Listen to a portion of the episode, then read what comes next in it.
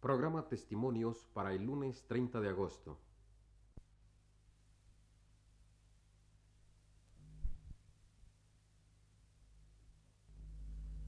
Radio Universidad presenta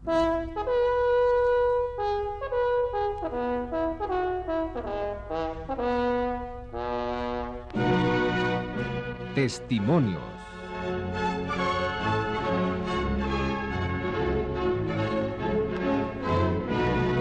Esta noche escucharán ustedes la entrevista de la señora Josefina Millán de Solares con el escritor Jorge Ibargüengoitia.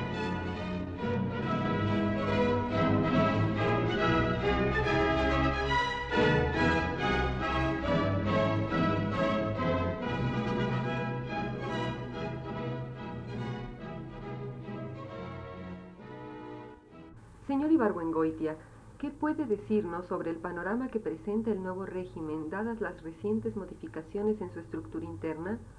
Bueno, mire, en primer lugar la pregunta tiene tres elementos que me parece eh, que son, mm, bueno, que hay que aclarar un poco. En primer lugar, me habla usted de un panorama, en segundo lugar de modificaciones y en tercer lugar de estructura.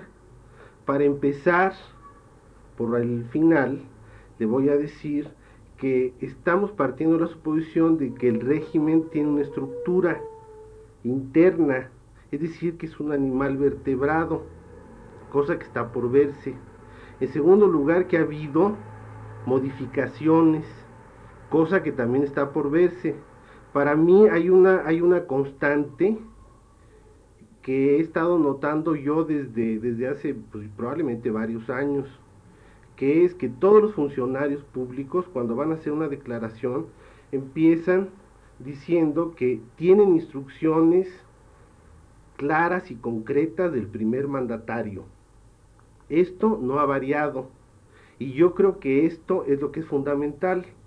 Mientras todo funcionario actúe por instrucciones del primer mandatario, el, el hecho de que haya algunos cambios de funcionarios no, no, no, no implica una modificación, ni mucho menos una existencia, ni, ni, mucho menos la existencia de una estructura, ¿no? Entonces, según usted, ¿qué clase de estructura es la que nos sostiene? Bueno, mire, en primer lugar, vamos a dividir la cosa en dos partes. Por un lado está el, el PRI, que es el partido oficial, y por otro lado está el régimen. El PRI hace un tiempo, no sé ahora, actuó como una amiba, al grado de, va, es un animal amorfo y omnívoro. Eh, es una cosa que a partir de, de, una ideología que se puede escribir en el puño de una camisa, este, logró absorber en su seno toda persona que tuviera interés o vocación de tener una actuación política. Esa es, en primer lugar, una de las características fundamentales no solo del PRI, sino de la República Mexicana, ¿no? Conforme pase el tiempo, este, nos damos cuenta de que, de que el PRI empieza a funcionar como una colonia de pólipos. Pero eh, el, el régimen en sí es otra cosa diferente. Vaya, no es el PRI propiamente dicho, pero es un, es un engendro del PRI, porque el régimen no puede, vaya, está, está so, sostenido, está basado en el PRI. El régimen para mí es un, es un erizo de mar que tiene muchos, muchas puntas, muchas, muchos tentaculitos, pero tiene un centro que es la presidencia de la República. Entonces, concretamente, ¿qué nos puede decir sobre estas modificaciones actuales? Bueno, mire, en primer lugar, este, yo creo que, que estamos presenciando una estamos estudiando una, un, una materia que es parecida a la kremlinología, que no sabe uno si lo que está presenciando es un hecho o la representación de un hecho. Entonces estamos viendo, evidentemente lo que hemos estado presenciando son cosas que parecen modificaciones. Ha habido una serie de cambios, ha habido una serie de renuncias, ha habido cambios de dirección, pero hasta qué punto esto es un cambio o es la imagen de un cambio. Si vamos a la ópera, por ejemplo, y se enferma la contralto, entra a sustituirla otra contralto. La ópera que vemos es exactamente la misma, nomás que con cambio de contralto. Y esto, eh, bueno, puede suceder que la contralto cante un aria de otra ópera y, y echa a perder la representación, pero, pero eso está por verse también, ¿no? Sí, qué es el, la aria que va a cantar la última contralto. ¿Qué es lo que habría que hacer para que estos cambios imaginarios se convirtieran en realidad en caso de que al director de la ópera le interese cambiar de libreto?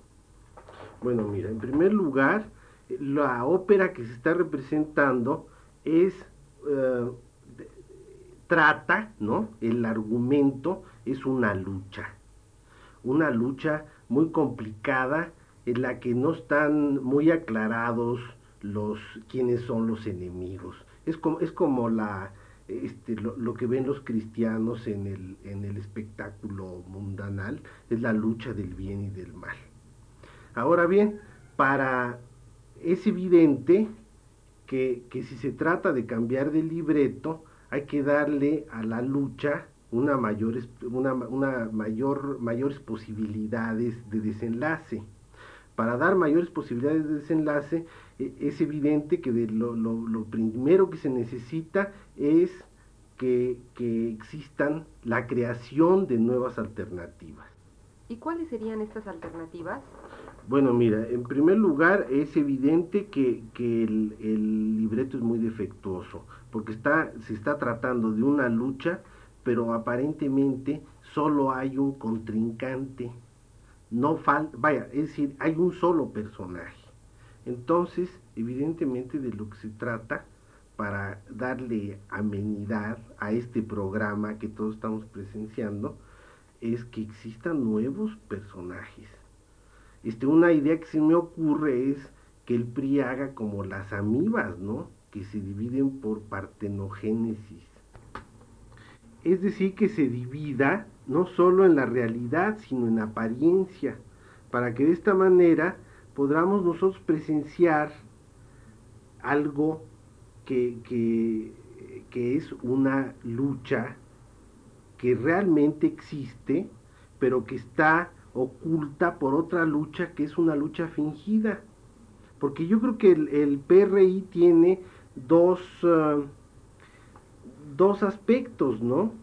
Por un lado, estamos presenciando algo que evidentemente pretende ser presentado como una lucha, pero no es la real.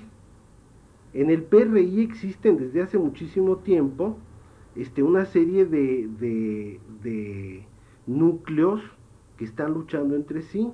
Entonces, si estos núcleos afloraran, produciría un espectáculo que desde luego sería eh, mucho más realista, ¿no? Del que estamos viendo, mucho más interesante y no nos, no nos haría sentirnos tan imbéciles.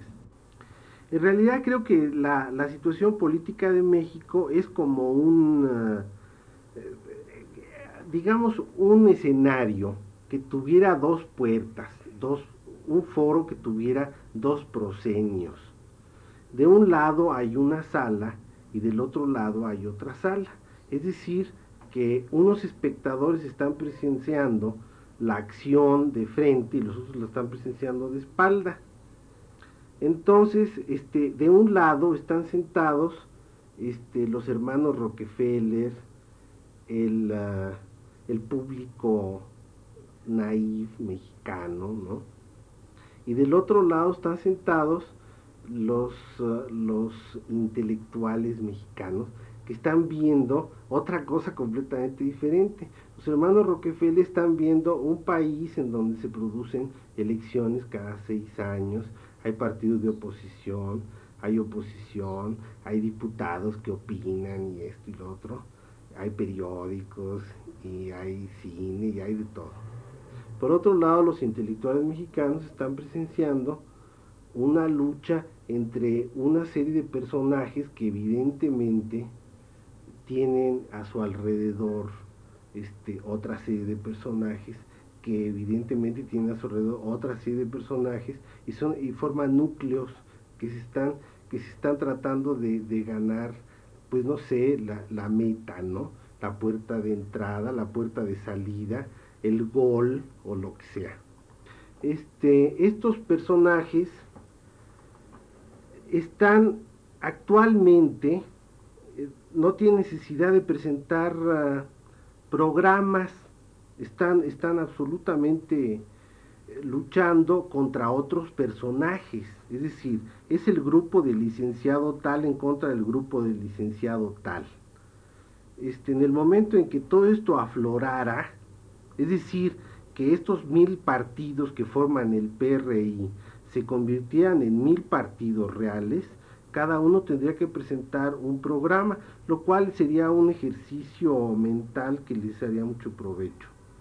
Entonces, eh, en este momento tendríamos ya para el público espectador un, algo mucho más interesante realmente y por otro lado un cierto compromiso por cada uno de los personajes que hasta la fecha no son más que un nombre pero no sabemos lo que significa cada nombre.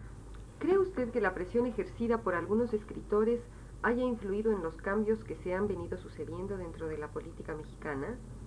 Mira, si ha habido cambios, que evidentemente los ha habido, y inclusive para mejor, han sido provocados por cosas que realmente para mí son un misterio, ¿ves?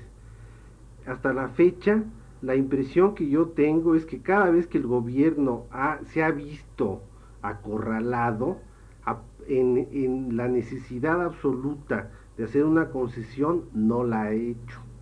Las concesiones, si es que las ha hecho, han sido en momentos de, de falta de presión, ¿no? es decir, en momentos de elasticidad. Eh, en el, es decir, en el momento en que parece que no son concesiones. Radio Universidad presentó...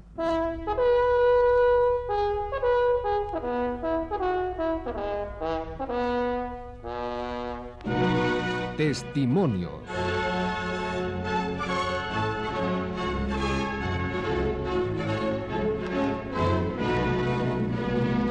Escucharon ustedes la entrevista que la señora Josefina Millán de Solares le hiciera al escritor Jorge Ibargüengoitia.